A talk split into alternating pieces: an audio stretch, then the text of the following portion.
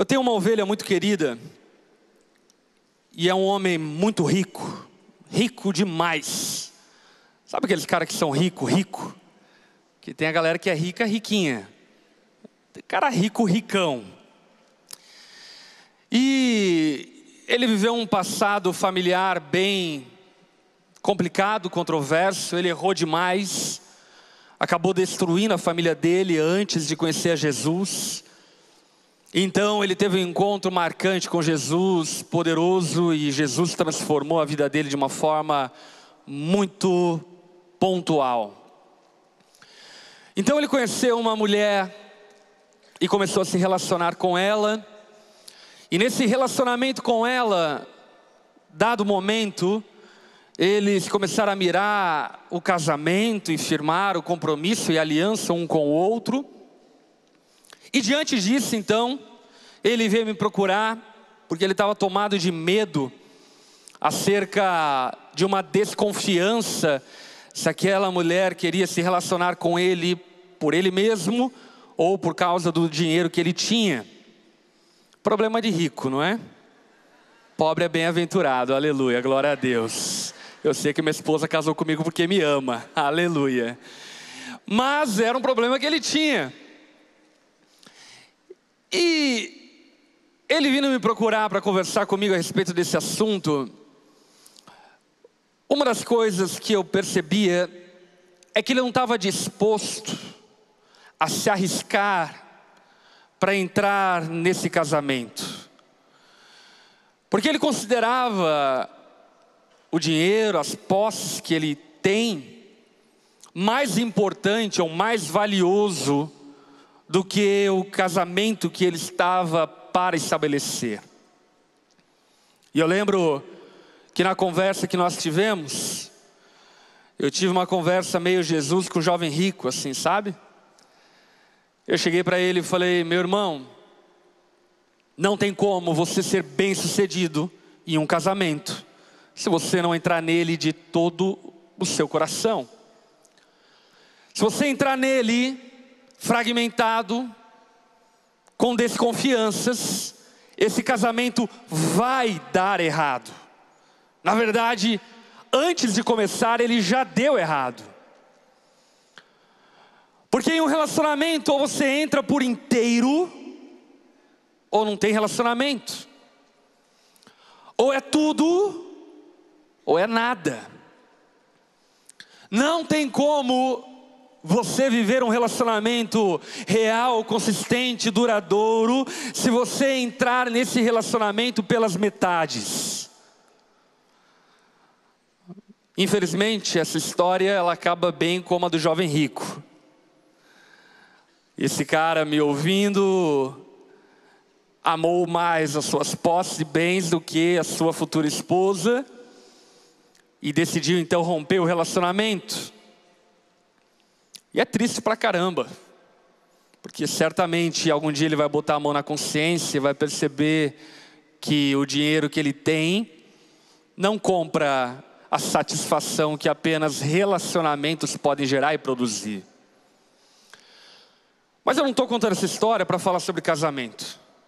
Eu estou contando essa história para falar sobre o teu relacionamento com Deus. Não é possível vivermos um relacionamento com Deus sem que sejamos integrais, sem que sejamos inteiros. Um relacionamento em parcelas, um relacionamento fragmentado com o Senhor, na verdade é a proposta da religião, não a proposta de Jesus. Por mais que os religiosos pareçam ser fanáticos, pareçam que estão por inteiro. A grande verdade é que todo religioso, ele se relaciona com o divino numa relação parcial, não completa, não inteira. Mas Jesus rompeu esse estigma e essa, esse paradigma religioso dizendo claramente que quem quisesse o seguir deveria renunciar a tudo o que possui. Quem não nega a si mesmo não pode ser meu discípulo, disse Jesus. Aquele que não toma sua cruz, a carrega todos os dias, não pode ser meu discípulo. Aquele que não perder a sua vida, não vai ganhar. E quem tentar ganhar a sua vida, vai perdê-la. Caminhar com Jesus exige integralidade. E uma das coisas que eu tenho visto nas minhas andanças por aí ao longo da minha história, uma vez que eu vivo já 33 anos igreja, é o quanto milhares de pessoas ao longo desse tempo eu vi chegarem supostamente ao Senhor, mas viverem um relacionamento com o Senhor pela metade. Do tipo, Deus, você pode mexer na minha vida, mas apenas nessa área ou naquela área. Nessa área aqui já não, não vai dar, não. Nessa área aqui, toca em traumas, toca em medos, toca em inseguranças toca em receios que eu não quero que você toque. E o que eu digo a você de antemão é que se você caminha com Jesus dessa forma, você não caminha com Jesus. Você caminha com a religião. E a religião cristã, judaico-cristã, ela não pode te salvar. Apenas Jesus pode te salvar. E com Jesus precisamos ser inteiros. Quero compartilhar com você uma mensagem que eu titulei de Transformados de todo o coração. Lá em 2 Coríntios, no capítulo 3, verso 7, se você abrir a tua Bíblia, acompanha a leitura que a gente vai ler alguns versículos nessa perícope aqui do texto bíblico de 2 Coríntios apóstolo Paulo está fazendo um comparativo em relação à antiga aliança e à nova aliança. E ele então vai dizer no verso 7: O antigo sistema, com suas leis gravadas em pedra, terminava em morte. Ele está se referindo às leis cerimoniais como uma tentativa humana de tentar obter o favor de Deus a partir do seu próprio esforço. Embora tivesse começado com tamanha glória, que os israelitas não conseguiam olhar para o rosto de Moisés por causa da glória que brilhava em seu rosto, ainda que esse brilho já estivesse se desvanecendo. Repita comigo: desvanecendo. A antiga aliança, o antigo concerto, começou com Moisés. Deus deu a Moisés a lei dele. E a lei não era má, pelo contrário, a lei é boa, ainda hoje. Entretanto, a lei, ela serviu como um pedagogo para que os homens compreendessem a necessidade da graça, para que olhando a régua da lei, percebêssemos em humildade que somos incapazes, insuficientes e necessitamos de um perdão e de um amor que transcende a nossa capacidade. E o que Paulo está dizendo é que havia uma glória na lei, tal glória que Moisés experimentou. Quando Deus deu a lei a Moisés, em especial na sua vigília no Monte Sinai, Moisés foi transfigurado no seu rosto e havia glória no seu rosto, porém essa glória era desvanecente. E essa é a característica de uma experiência parcial religiosa. Existe glória na religião. Existe glória em uma experiência na presença de Deus. Mas o problema é que ela é desvanecente. Ela se perde, ela se apaga, ela se ofusca.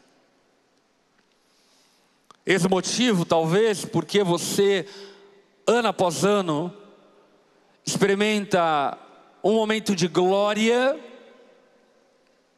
no Next Conference ou no Summer Camp, mas de repente aquela glória vai se desvanecendo, ela vai se perdendo. Meu irmão, essa era a minha vida, cara. Era isso daqui. Eu sou filho de pastor, então, com 40 dias eu já estava em retiro. Eu cresci com o perfume de peroba, que era o cheiro da madeira dos bancos da igreja. Eu vivi na igreja desde sempre.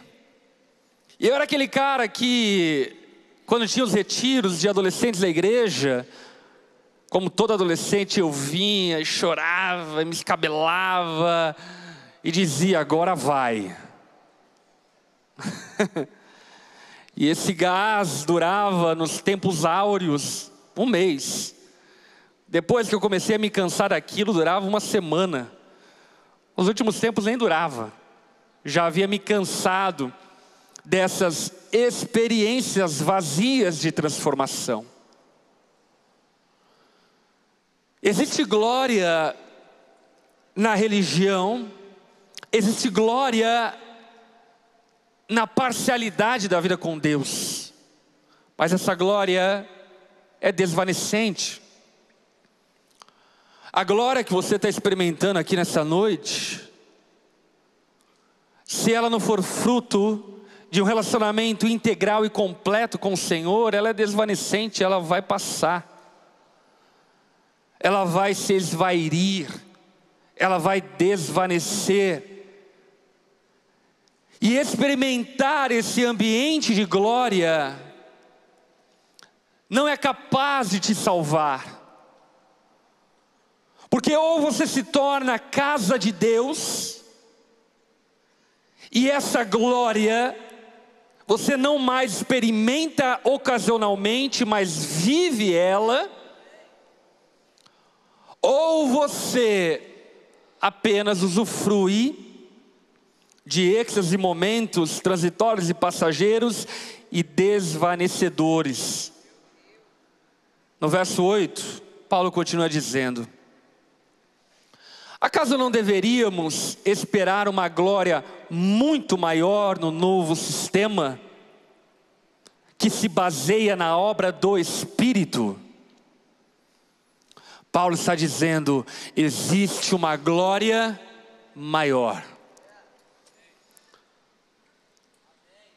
Período da lei, o objetivo da lei foi didático foi um aperitivo para que pudéssemos ter sede de uma glória maior, verdadeira, duradoura, eterna, que não tem fim. Paulo está dizendo: olha, se o ensaio foi, foi bom, quando o bicho pegar, Aí então você vai experimentar a glória que o ensaio falava. Se a experiência com o sistema da lei foi bom, vocês não perdem por esperar o dia que o Espírito Santo foi derramado sobre toda a língua, como o profeta Joel profetizou. Existe uma glória maior. Se o antigo sistema verso 9, que traz condenação, era glorioso, muito mais glorioso é o novo sistema que nos torna justos diante de Deus. Paulo faz esse paralelo. A lei foi estabelecida para nos condenar, a graça foi estabelecida para nos salvar.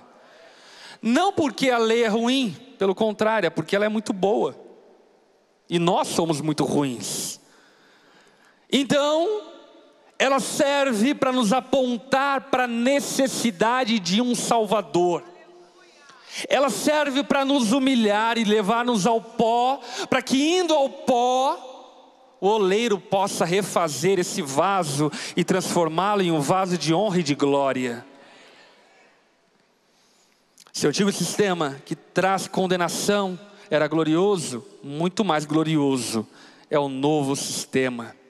De fato, verso 10, a glória do passado não era nada gloriosa em comparação com a glória magnífica de agora. Repita comigo, agora. Portanto, se o antigo sistema que foi substituído era cheio de glória, muito mais glorioso é o novo que permanece para sempre.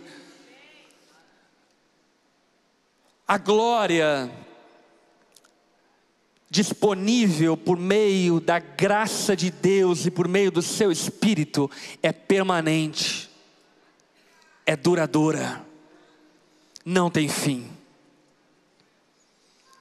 Se você tem tido ao longo da tua vida experiências transitórias e passageiras com o Espírito, o que acontece é que ainda que você viva em um tempo onde a graça e o Espírito Santo está disponível, você ainda vive com a mente e com a forma de pensar do antigo sistema.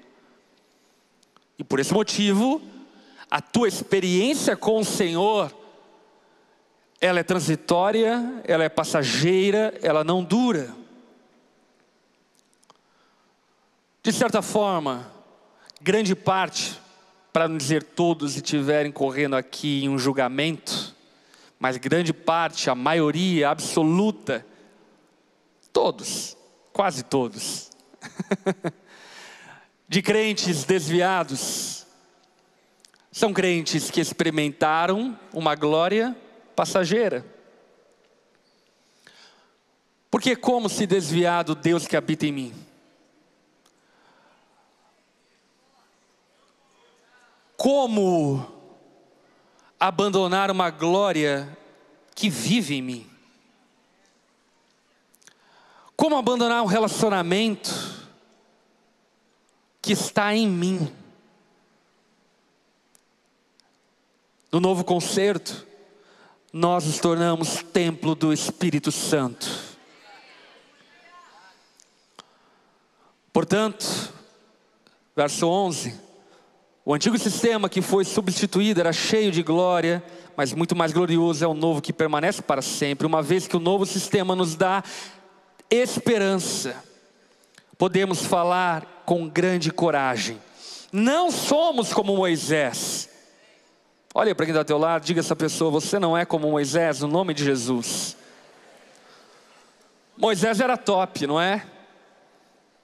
Mas nós não devemos ser como Moisés, porque qual era o padrão de Moisés? Ele cobria o rosto com um véu, para que os israelitas não vissem a glória, embora ela já estivesse se desvanecendo. Moisés havia experimentado a glória da presença de Deus no Monte Sinai, e ao descer do Monte Sinai, ele desceu com um véu no seu rosto, porque ainda havia transfiguração, glória notável em seu rosto. Porém, Moisés mesmo percebia que essa glória que ele havia experimentado no Monte Sinai estava se perdendo, e por esse motivo, com vergonha, com medo, com insegurança, ele colocou um véu no seu rosto, para que as pessoas não percebessem que a glória que ele havia experimentado estava se perdendo. Verso 14.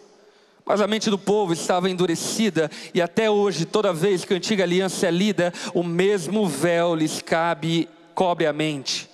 E esse véu só pode ser removido em Cristo.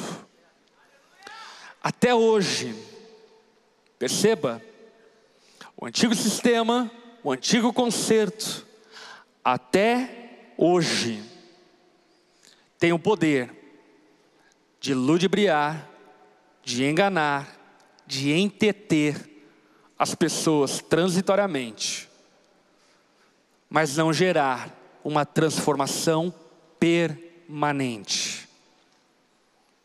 Mas esse véu é removido em Cristo. Cristo remove esse véu.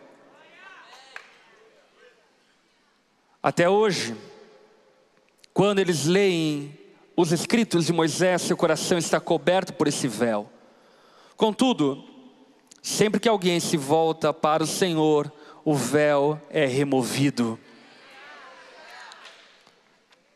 Pois o Senhor é o Espírito, e onde está o Espírito do Senhor, ali há liberdade. Você é livre. Onde está o Espírito do Senhor, ali há liberdade, liberdade da condenação do pecado, liberdade do poder do pecado, liberdade da influência caída da nossa natureza pecaminosa.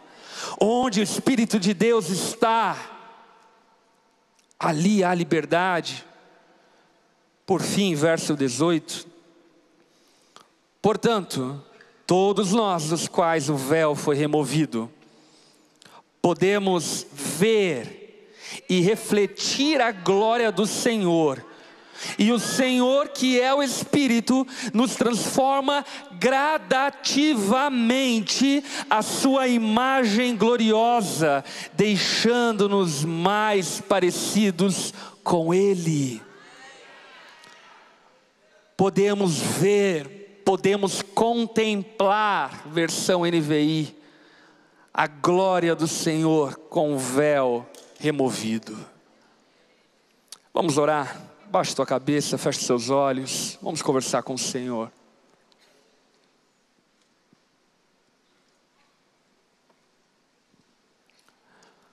Senhor, nós exaltamos a Ti, te bendizemos, porque Tu proporcionaste a nós salvação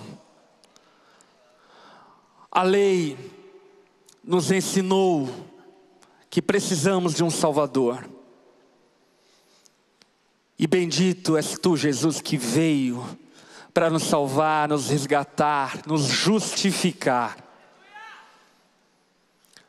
Nós te amamos, Jesus. Te amamos porque tu nos amaste primeiro. Te amamos porque tu proporcionaste um caminho para que pudéssemos ter acesso à presença do Pai. E hoje, por meio do Seu Espírito, podemos entrar corajosamente na sala do trono, a fim de encontrar graça e misericórdia que nos ajude no dia da necessidade. Espírito Santo de Deus, a minha oração nessa noite é: faça-nos compreender, faça-nos compreender a necessidade de olharmos, contemplarmos ao Senhor de todo o nosso coração. E dessa forma, como lemos nesse texto, experimentarmos a glória que há por meio do seu Espírito.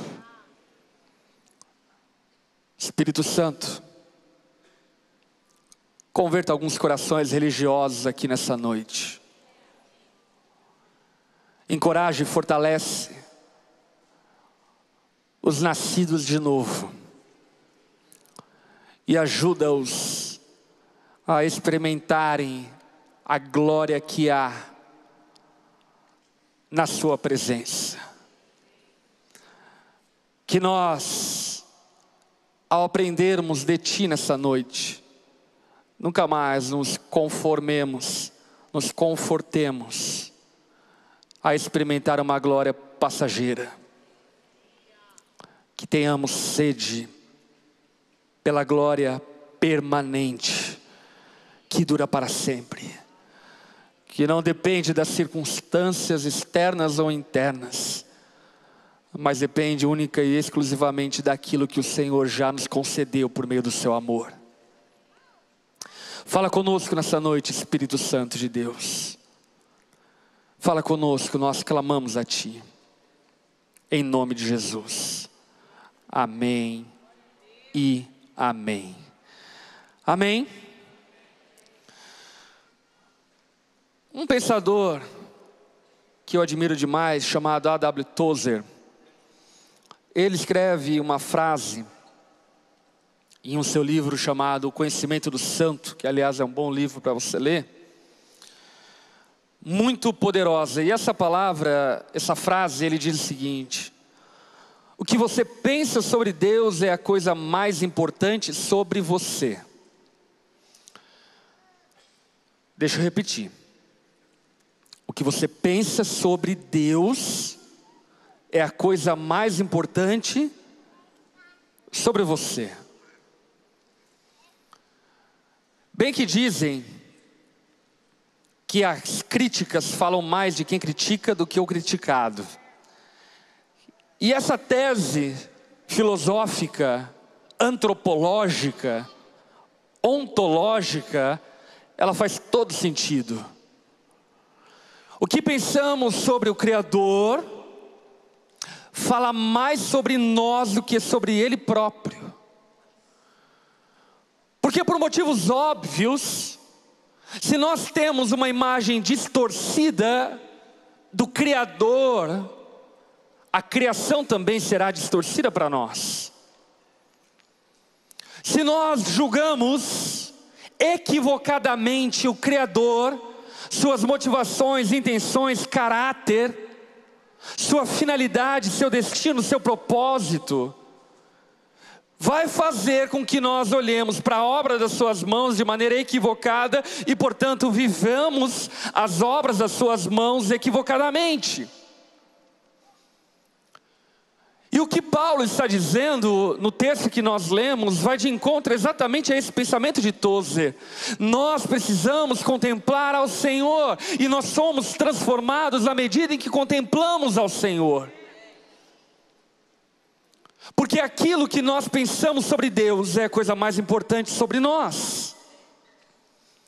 Satanás sabe tanto disso, que lá no Jardim do Éden, foi em forma de serpente conversar com Eva, ludibriá-la para ela então comer aquilo que Deus havia falado para que ela não comesse. Você lembra dessa passagem? Gênesis capítulo 3. A serpente diz: Eva, por que você não come esse fruto aqui?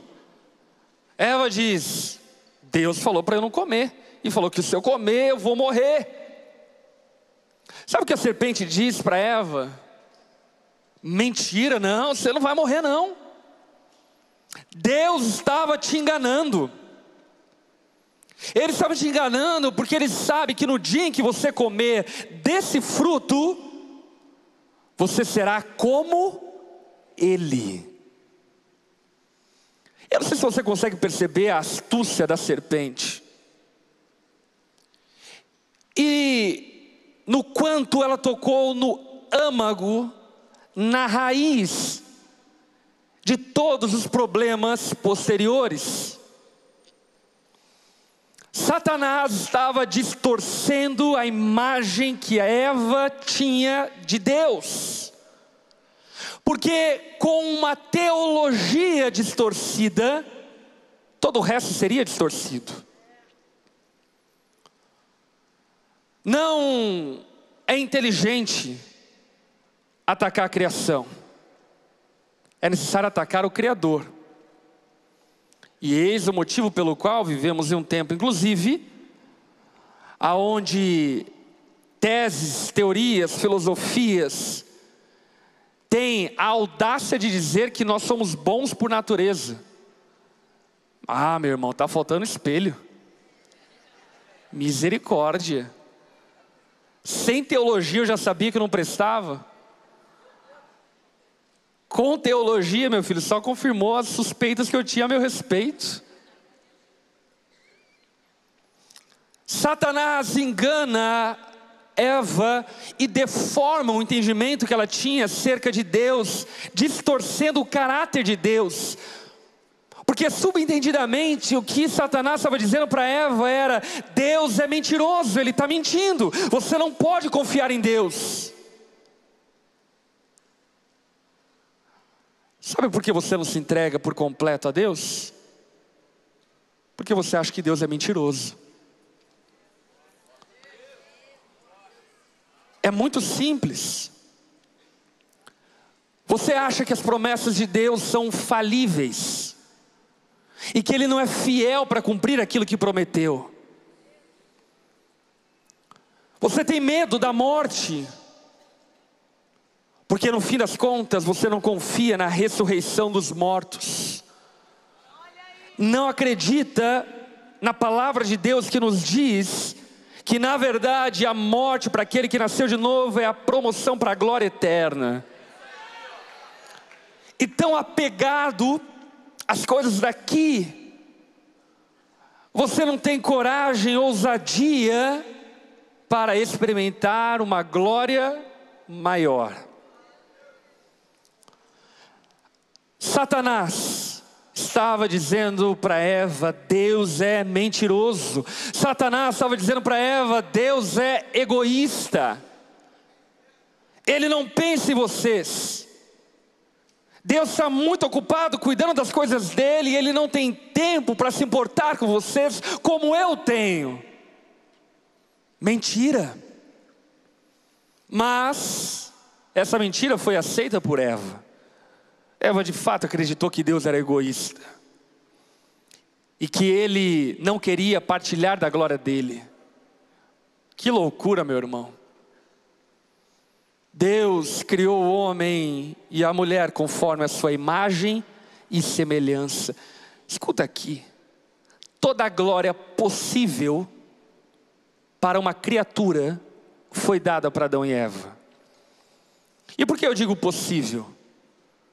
Porque certamente Deus não pode criar Deus. Porque o Deus criado já não seria Deus, porque ele seria criatura de Deus. Mas a glória, as possibilidades que Deus poderia dar à humanidade, Ele deu. Adão e Eva eram estátuas de Deus. Adão e Eva eram representantes do Criador.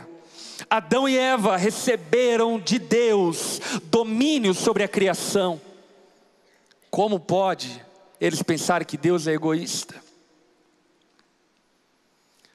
Deus, Pai, Filho, Espírito Santo, autoexistem desde a eternidade passada e desde sempre viviam harmoniosamente em amor, naquilo que na teologia nós chamamos de dança da trindade.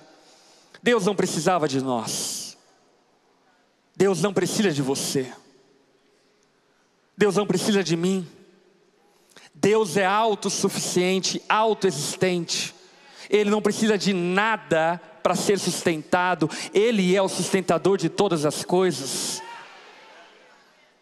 Ele não precisa que nós adoremos a Ele, Ele já tem toda a glória. Nós não podemos dar glória a Deus, nós podemos reconhecer a glória que é de Deus, porque toda a terra está cheia da glória de Deus. Eva pensava que Deus era egoísta, que não queria partilhar com ela sonhos nobres, planos de paz bem como talvez você que pensa que Deus não se importa contigo, que Deus não tem planos a teu respeito, que Deus está muito preocupado com Ele mesmo e não quer partilhar da sua bondade e misericórdia. Satanás ludibriou, enganou Eva, dando a entender que Deus era um Deus manipulador, que, como um ventríloco, havia criado Adão e Eva como uma espécie de um teatro, apenas para manipulá-los como brinquedo da sua criação. E isso fazia com que a Eva, ludibriada, enganada por isso, fosse tomada por um desejo que até então ela não tinha. Olha para o texto, Gênesis capítulo 3. Eva vivia no jardim, convivia com aquela árvore, mas até aquele dia ela nunca tinha sido atraída por aquela árvore. Sabe por quê? Porque a ideia que ela tinha anteriormente de Deus era correta. Ela sabia anteriormente que Deus é santo, bom, justo, amoroso, misericordioso, compassivo, paciente, longânimo, generoso. Mas de repente, a teologia de Eva foi deformada. E agora, aquilo que não a atraía, começou a captar seu coração e seus olhos. Ela foi atraída pelo pecado, foi atraída por aquilo que Deus disse que ela não deveria consumir. E eu nem preciso dizer para você que Eva estragou o rolê da humanidade. Porém, nós não podemos culpar Eva, porque nós somos culpados dos nossos próprios pecados. Ninguém será condenado pela conta de Eva. Somos condenados, como diz Jesus em João capítulo 3, porque a luz veio ao mundo, mas os homens não quiseram a luz, porque o seu coração era mau. Então, foram para as trevas e rejeitaram a luz. Jesus é a imagem invisível do Deus invisível. Quando olhamos para Jesus, olhamos para Deus. Jesus é o próprio Deus, Emanuel, Deus conosco. E a humanidade rejeitou a luz de Cristo. Rejeitou a iluminação do seu entendimento, a iluminação do seu saber, rejeitou a boa teologia que é concretizada em Jesus. Se apegaram às suas próprias paixões e concupiscências, negando a Cristo. E por consequência, condenação, morte, pecado, destruição. Sabe, todo cristão é um teólogo. Bom ou ruim? ou péssimo. Mas todos nós estamos aqui porque conhecemos a Deus parcialmente, ou minimamente, ou queremos conhecer a Deus de alguma forma, e isso é teologia. E sendo assim, o que você precisa compreender é que uma má teologia produz destruição, morte e ruína, como produziu em Eva. Uma ideia errada sobre Deus fala mais sobre a criação do que sobre o Criador. Deus continua o mesmo ontem, hoje e para sempre. Ele não muda. Ele é o mesmo Deus santo, justo do Antigo e do Novo Testamento. Ele é o mesmo Deus misericordioso e compassivo no Antigo e no Novo Testamento. Tem uma galera que acha que Deus se converteu no Novo Testamento, né? Tipo assim, pô, Deus era mal no Antigo Testamento e de repente ele se converteu. Meu irmão, vai ler a Bíblia. Antes de falar bobagem. Você vai ver características do Deus justo e irado no Novo e no Antigo Testamento, pois Ananias e Safira morreu num culto cristão no Novo Testamento. Bem como Deus emitiu juízo sobre Davi, sobre Salomão no Antigo Testamento.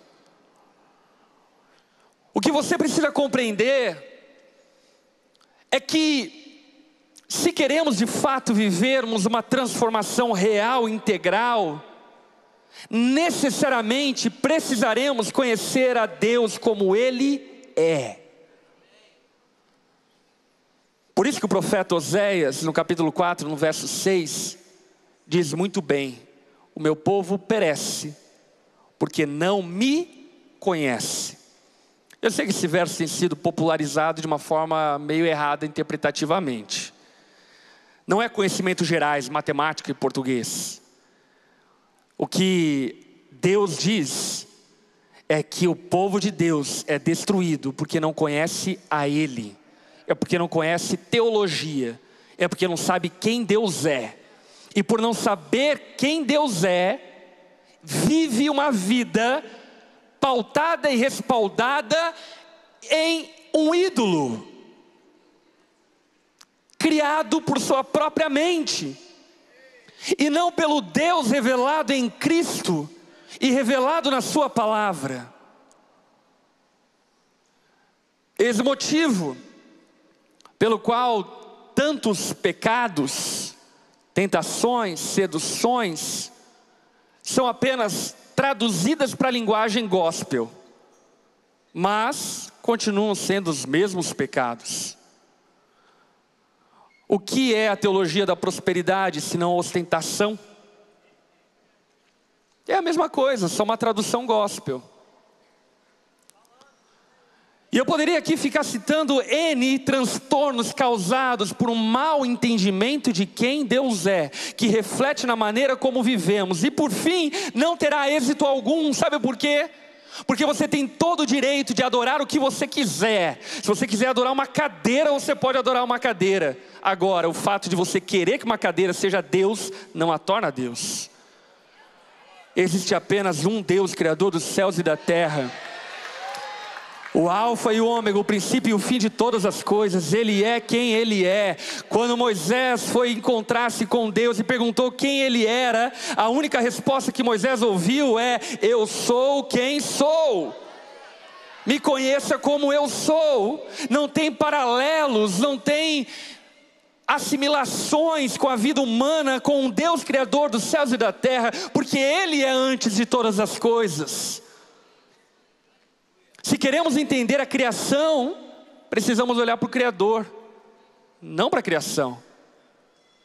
A criação, quando olhada, reparada, contemplada com uma distorção do Criador, fará com que você faça mau uso dela.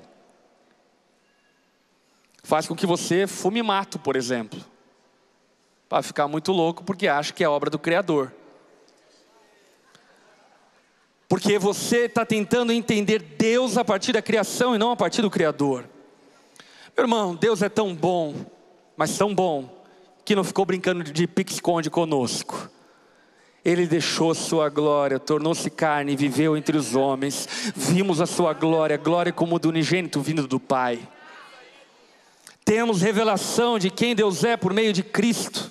E por esse motivo, precisamos compreender que não há transformação integral, definitiva, duradoura, sem que conheçamos a Deus como Ele é. Toda transformação que não é uma resposta ao conhecimento de Deus é mentirosa, artificial e passageira. Toda transformação que é fruto apenas de um desejo de querer ter uma vida melhor. É artificial, passageira, transitória, efêmera. Sabe de uma coisa que eu percebo que acontece muito, e talvez acontece na tua vida? É que muitos de nós se arrependem das consequências do pecado e não do pecado querem ter uma vida diferente, mas não querem transformar aquilo que tornou a sua vida a ruína que está. Certamente Eva se desfaleceu diante das consequências do pecado que ela havia cometido. Certamente Adão se entristeceu por viver as consequências do pecado que ele havia cometido. Porém, o que eles precisavam era mais do que isso. Eles precisavam se arrepender, porque ofenderam o seu Criador, porque desconfiaram do seu Criador, porque julgaram Deus como mentiroso, como egoísta, e não amaram a Deus mesmo o conhecendo. Nós precisamos tirar o véu por meio do Evangelho Precisamos tirar as máscaras por meio do Evangelho, para que não vivamos uma transformação domesticada. Você pode ensinar um porco a latir, mas ele nunca vai ser um cachorro se ele não nascer de novo. A religião, ela domestica, mas ela não transforma. A falsa, a má ou a não teologia domestica, mas ela não transforma. Um filho de Deus pode até cair na lama, mas não vai rolar na lama, porque apenas os porcos rolam na lama. Aquele que nasceu de novo não consegue mais viver no pecado, porque Cristo salvou do peso da condenação e da presença do pecado. As máscaras nos domesticam. A máscara do legalismo farisaico, religioso, nos domestica. A performance espiritual nos domestica. A performance espiritualizante nos domestica. Eu creio no poder de Deus, eu creio na continuidade dos dons, eu creio no mover de Deus no meio do seu povo por meio do Espírito dele. Porém, eu já cansei de ver na minha história pessoas tendo experiências poderosas com o Espírito Santo, mas que na segunda-feira continuam sendo a mesma metamorfose ambulante. Uma coisa que quando de fato eu fui encontrado por Jesus, note, eu vivia dentro do sistema religioso, continuo vivendo, mas hoje eu vivo com Jesus, diferentemente de antes. E hoje, a partir de Cristo, a maneira como eu encaro a atividade religiosa é completamente transformada pelo meu entendimento de quem Deus é. E algo que eu entendi quando eu fui alcançado por Cristo é que deveria viver uma vida com Ele genuína e verdadeira, sem máscaras, sem véu. Porque Deus não poderia me transformar quem eu finjo ser. Ele só pode transformar quem de fato eu sou.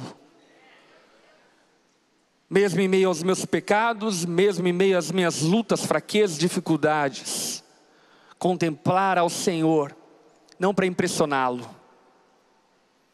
mas contemplar ao Senhor, porque eu preciso dele, como a corça precisa da água. Moisés experimentou uma glória passageira e transitória, porque havia um véu sobre seu rosto. E talvez você use esses diversos véus e máscaras, a máscara da filantropia, a máscara da duplicidade, a máscara da espiritualidade, a máscara da falsa coragem. E meu irmão, estou aqui para dizer para você que Deus não pode te transformar por completo se você não se entregar por completo a Deus. E o que é se entregar por completo a Deus? Sabe, muitas vezes nós pensamos que nós precisamos entregar apenas as boas coisas para Deus. Sim ou não? Devemos entregar a nossa oferta para Deus, os nossos dízimos, as nossas músicas. Mas Deus não pode nos transformar por completo se nós não entregarmos também os nossos medos, os nossos traumas, as nossas mágoas, as nossas inseguranças. Deus não pode nos transformar por inteiro se nós não nos entregarmos por inteiro. E entregar-se por inteiro a Deus passa por esse entendimento de estar com Ele sem o véu cobrindo quem nós somos. Porque de fato, se nós temos um véu no nosso rosto, não é Deus que não consegue nos ver, somos nós que não conseguimos ver a Deus. Você entendeu? Meu irmão, os olhos do Senhor estão sobre toda a terra, contemplando justos e injustos. Não chegou ao coração do homem algo que Deus já não saiba que está no seu coração.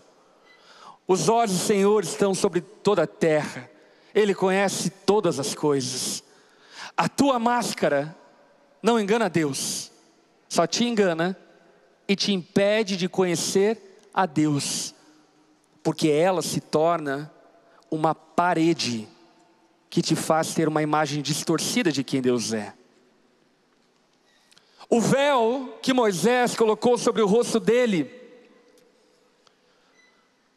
não fazia com que Deus não soubesse quem Ele era e nem mesmo pensasse que a glória não estava desvanecendo. Não, Moisés não podia enganar a Deus. Mas aquele véu fazia com que Moisés se enganasse a respeito de Deus. A religiosidade te faz se enganar a respeito de quem Deus é. a hipocrisia, a vida performática, artificial, essa espiritualidade movida por emoções, por exibicionismo, ela não permite que você conheça quem Deus é.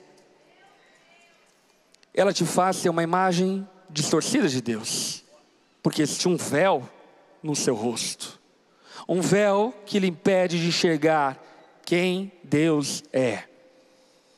E sabe o que Paulo disse a nós no texto que lemos? É que nós somos transformados de glória em glória, uma glória progressiva, na medida em que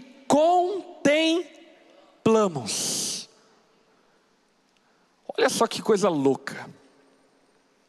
Nós não somos transformados por mero esforço.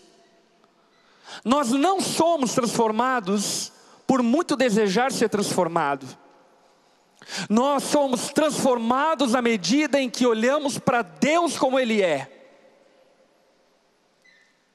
E o nosso entendimento acerca de Deus sendo refinado, refina o nosso caráter.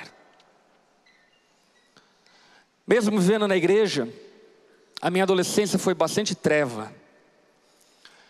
E depois de convertido, ainda tinha vários maus hábitos que cercavam a minha vida. Glória a Deus, porque Deus não permitiu que nenhum legalista tentasse me ensinar a caminhar com Jesus. Mas colocou pessoas amorosas que me ensinavam o Evangelho, me ensinavam a respeito de Deus. E a coisa mais louca que existe é que muito daquilo que fazia minha vida ter sentido começou a não ter mais sentido.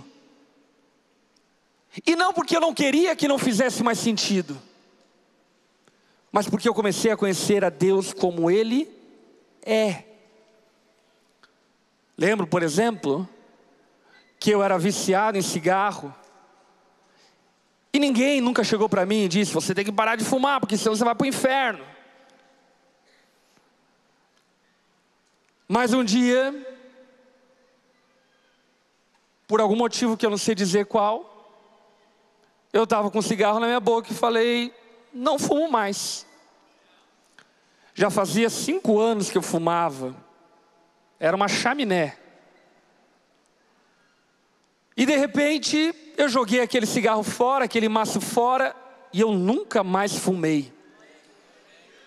E sabe o que é mais glorioso? Eu nunca mais tive vontade de fumar.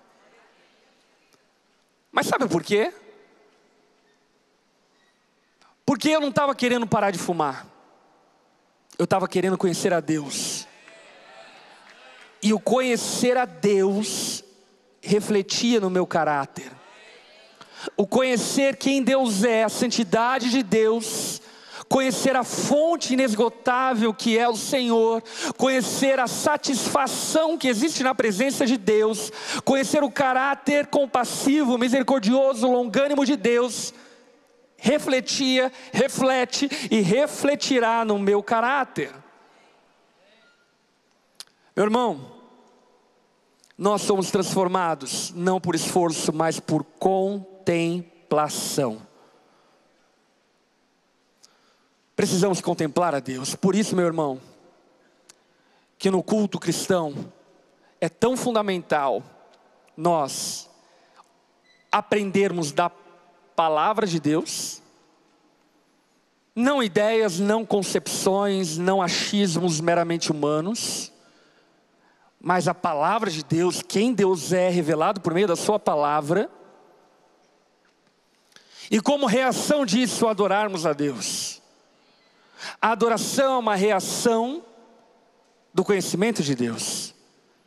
Eu não sei você, mas quando eu ouço uma pregação bíblica, eu chego ao fim dela e eu digo: eu preciso adorar o Senhor, eu preciso responder aquilo que eu acabei de entender. E quando eu adoro a Deus, contemplo a Ele em adoração, eu sou transformado. De tal maneira que você olha para quem você era e não consegue mais identificar quem você era, porque essa transformação foi de dentro para fora, foi de todo o coração, não foi artificial, não foi imagem, não foi visagismo, foi integral, foi completa, foi total. Deus opera em nós tanto querer quanto realizar. Contemple ao Senhor. Concentre no Senhor, concentre as suas atenções no Senhor, conheça Deus profundamente, como resultado disso, a sua vida é transformada. Se queremos viver uma cultura mais saudável, precisaremos transformar o nosso culto. Repete comigo: culto gera cultura. Bem simples. Todos nós somos adoradores, ateus, candomblecistas, kardecistas, evangélicos, católicos, muçulmanos, todos nós somos adoradores. E a questão é que o nosso culto gera uma cultura. O que nós adoramos transforma a maneira como vivemos. Aí a pergunta que eu lhe faço é: se nós adoramos um Deus equivocado, qual será a consequência da nossa cultura? Equívoco. Se nós adoramos a um Deus desconhecido, como os atenienses faziam, qual é o reflexo da nossa cultura? Uma bagunça. A bagunça que nós vivemos na nossa nação, diga-se de passagem. Uma nação pseudo-cristã, de 89% cristão, de 36% evangélicos, mas que vivem uma cultura destrutiva nas suas casas, famílias, trabalhos, profissões, dinheiro, porque tem uma ideia errada de quem Deus é. A nossa ideia errada acerca de Deus vai refletir a forma como vivemos. Essa confusão que existe de gênero hoje, Homem que não sabe o que é homem, que quer ser outra coisa, e mulher que não sabe o que é mulher. Gente, isso é reflexo do que pensamos acerca de Deus. Isso é reflexo da nossa ideia a respeito de Deus. Com isso, eu não estou dizendo que não temos tentações, lutas e que a nossa carne não deseja aquilo que é contrário ao Criador, mas à medida em que conhecemos o Criador, a nossa carne submete-se ao nosso conhecimento. Na medida em que conhecemos a Deus como Ele é, ainda que com fraquezas, angústias e lutas, nós sabemos quem nós somos, porque conhece, quando conhecemos o Criador, conhecemos a criação. Culto gera cultura. Se vivemos uma cultura distorcida, é porque o nosso culto está distorcido. E se o nosso culto está distorcido, é porque na verdade a nossa teologia está distorcida. Porque o nosso culto é a adoração ao Deus que nós cremos. E se esse culto está equivocado, é porque a nossa ideia sobre Deus está equivocada, meu irmão. E talvez você diga, mas tem como, pastor? Ou Amós, Deus diz: Eu detesto o culto de vocês. Malaquias, Deus diz: Ai, se tivesse alguém com coragem de fechar as portas do templo, eu detesto a reunião de vocês. Poderia citar outros textos proféticos do Antigo Testamento para você, mas por que falar do Antigo Testamento se podemos falar de hoje? Eu não tenho dúvidas de que existem muitos cultos que eram melhor que não existissem do que existis, existindo da forma como existem. Muito fogo estranho subindo ao altar de Deus, fruto de um equívoco acerca de quem Deus é. Nós somos transformados na medida em que contemplamos ao Senhor, e essa transformação, ela é progressiva existe uma ocasião da conversão. A salvação, ela é algo muito complexo para você resumir ela na palavra conversão. Estudando a palavra de Deus, você vai chegar à conclusão de que existem pelo menos nove aspectos da salvação que compõem o que é a salvação. Dentre eles, a justificação, a conversão, a adoção dos filhos. Essas obras, elas acontecem de maneira ocasional, pontual. Eu lembro do dia que eu me converti. Quantos se lembram desse dia? Eu lembro. Eu lembro exatamente quando Deus me regenerou, quando o meu coração mudou. Quando eu já não era mais a mesma pessoa de uma hora para outra, da água para o vinho. Agora, essa conversão, essa justificação, essa regeneração que aconteceu pontualmente um tempo da minha história, não é toda a obra da salvação. Deus está nos santificando ficando. Não é nos salvando, já fomos salvos. Aquele que começou a boa obra há de completá-la até o dia do Senhor Jesus. Amém? Quantos creem nessa palavra? Mas nós estamos sendo santificados, e somos santificados na medida em que contemplamos a Jesus olhando para Jesus, contemplando a Ele, conhecendo a Ele, nós somos transformados de glória em glória, cada dia numa glória maior. Uma glória que não é passageira e transitória, uma glória que é definitiva. E deixa eu lhe falar uma coisa. Eu creio que o Senhor me trouxe até aqui essa noite para te levar a dois entendimentos. Primeiro, se você viveu uma experiência real, concreta, genuína de salvação, de regeneração, eu digo para você: conheça o Senhor. Meu irmão, aumente a tua fome pela palavra de Deus. Aumente a tua sede pela presença de Deus. Se coloque nesse lugar de desespero por essa fonte de água eterna que é o Senhor Jesus. Nem só de pão viverá o homem, mas de toda palavra que procede da boca de Deus. Crente, você ainda não sabe tudo. Na verdade, você ainda não sabe é nada. A vida eterna é conhecer ao Senhor. Portanto, aumente a tua fome, aumente a tua sede. Ame a palavra de Deus. Ame como um bereano. Não ame como alguém que depende de um sacerdote para que você conheça Deus.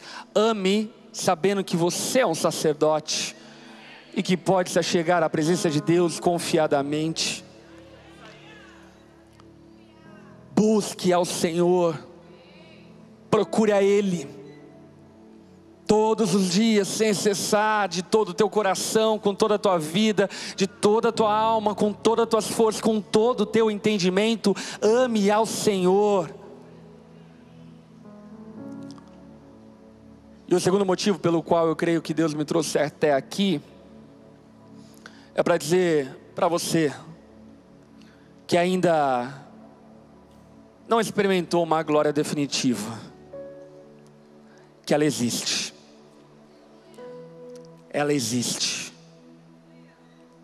Jesus não te chamou e não está te chamando para uma experiência religiosa,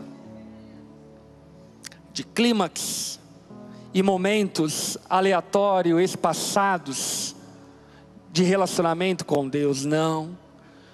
Jesus está te chamando para um relacionamento eterno com Ele,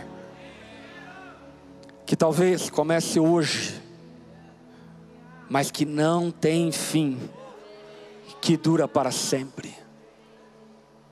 Mas para isso, você precisa se render por completo ao Senhor. Deus não quer apenas os seus dias bons, Ele também quer os seus dias maus. Deus não quer apenas as suas virtudes, Ele também quer os seus vícios. Ele não quer apenas suas resoluções, ele também quer as suas confusões. É necessário viver tudo em Deus. Talvez até aqui você tenha experimentado a glória de Moisés, uma glória passageira, efêmera e transitória. Talvez você está até aqui hoje já pensando do tipo assim, beleza, que culto maneiro. Mas semana que vem eu já vou meter o louco. Ou melhor, tá rolando Rock in Rio, filha. Já meto o louco depois do culto mesmo. Meu irmão, se não existe uma transformação permanente, também não existe salvação. Baixe tua cabeça feche seus olhos.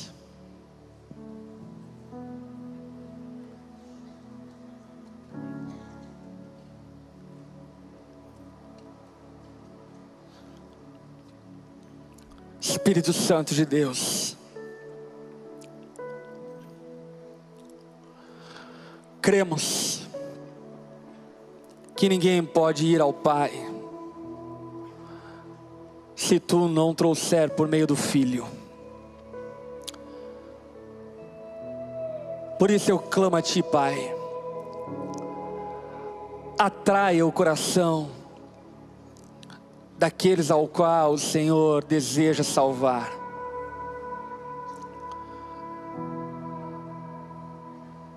Faça uma chama ser acesa no coração deles. Dê a eles, ó Pai, uma fé, ainda que primeva, mas genuína e verdadeira. Espírito Santo, se for do teu agrado e vontade,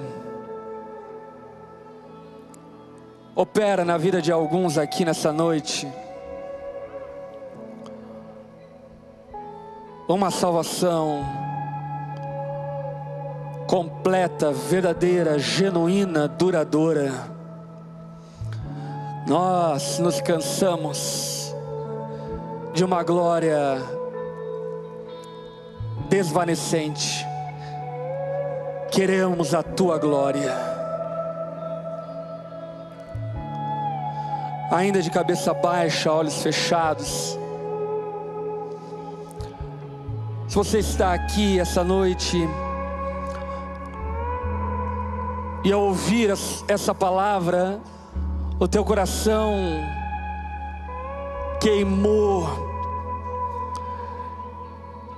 de uma fome, de um desejo de conhecer a Deus genuinamente, de definitivamente tirar o véu que te faz ter uma imagem distorcida de quem Deus é e se lançar por completo, sem reservas, sem desconfiança, mas lançar-se por completo para esse relacionamento com Deus. Porque, como falamos, não existe relacionamento sem integralidade. Se você é essa pessoa, onde você está? Se você anseia, deseja, crê que Jesus pode, quer te salvar, onde você está? Repita comigo essa oração. Jesus está aqui, Ele ouve a tua oração, Ele ouve o clamor do teu coração e conhece a sinceridade da tua oração. Se você é essa pessoa no seu lugar, diga assim a Jesus: Senhor Jesus, eu reconheço que eu sou pecador e os meus pecados revelam a minha ignorância acerca de Ti. Jesus, eu respondo ao Teu chamado nessa noite e me rendo completamente a Ti. Eu quero te conhecer, Jesus. Eu derrubo os meus ídolos, os meus falsos deuses, as minhas ideias equivocadas acerca de quem tu és, e declaro que eu quero te conhecer profundamente, ainda que isso me cause espanto ainda que isso me cause renúncias, eu me rendo a Ti, Jesus, por inteiro, por completo, definitivamente, de toda a minha alma, de todo o meu coração, com todo o meu entendimento e com todas as minhas forças. Eu reconheço que tu é o único que pode me salvar, e é o Senhor sobre céus e terra. Faça essa oração, em nome de Jesus, amém. Ainda de cabeça baixa, olhos fechados. Se você fez essa oração, eu quero muito orar por sua vida. Se você fez essa oração, levante uma das suas mãos no seu lugar. Eu quero te ver, eu quero orar por você. Aleluia. Aleluia. Você que levantou a sua mão, coloque-se em pé aí onde você está. Fique em pé no seu lugar.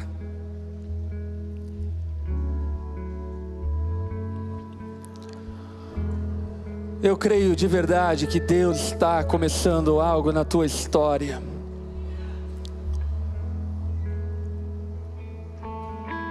Certamente Deus fala através das nossas emoções.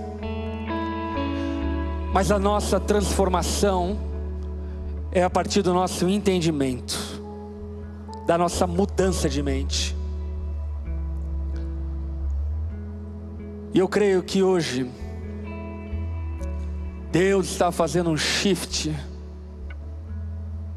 no seu entendimento acerca de quem Ele é.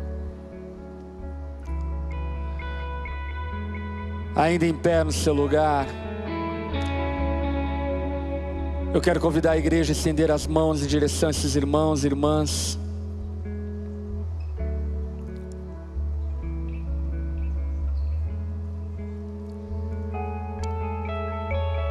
Se você está com essa pessoa Abrace ela, coloque a mão sobre elas. Vamos orar ao Senhor.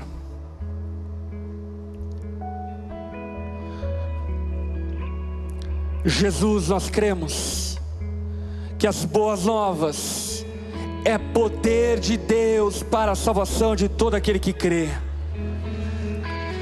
Cremos que as boas novas é o anúncio, é a brisa de um milagre. Milagre que só o Senhor pode operar. Jesus, nós clamamos a Ti, faça conforme a Tua vontade e a Tua palavra na vida de cada um desses homens e mulheres. Espírito Santo de Deus, Tu os conhece por completo, e nessa noite, eu clamo a Ti, tira o véu, do rosto deles, para que eles possam ver a tua face, para que eles possam te conhecer, Pai. Esmague-os pelo conhecimento do Senhor, lapide-os pelo conhecimento do Senhor, transforme-os pelo conhecimento do Senhor, e que hoje seja inaugurado uma obra progressiva, de glória em glória, e cada dia em uma glória maior, na medida em que eles olham para o Senhor. Que os olhos deles, ó Pai, possam ser atraídos pelo Senhor. Ajude-os a manter os olhos fitos no Autor e Consumador da nossa fé que é Jesus Cristo nosso Senhor. Encha-os com teu Espírito. Nós louvamos, te entronizamos e te bendizemos. Em nome de Jesus. Amém e amém.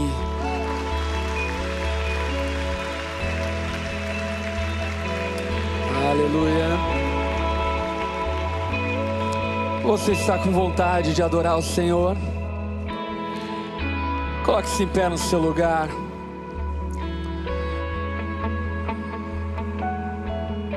Eu quero convidar você a reagir à palavra de Deus que foi plantada hoje no seu coração e a contemplar ao Senhor. Onde você está? Feche seus olhos.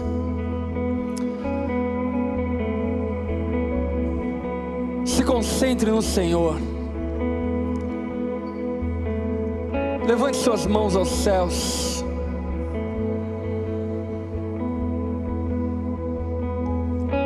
Olhe para Jesus.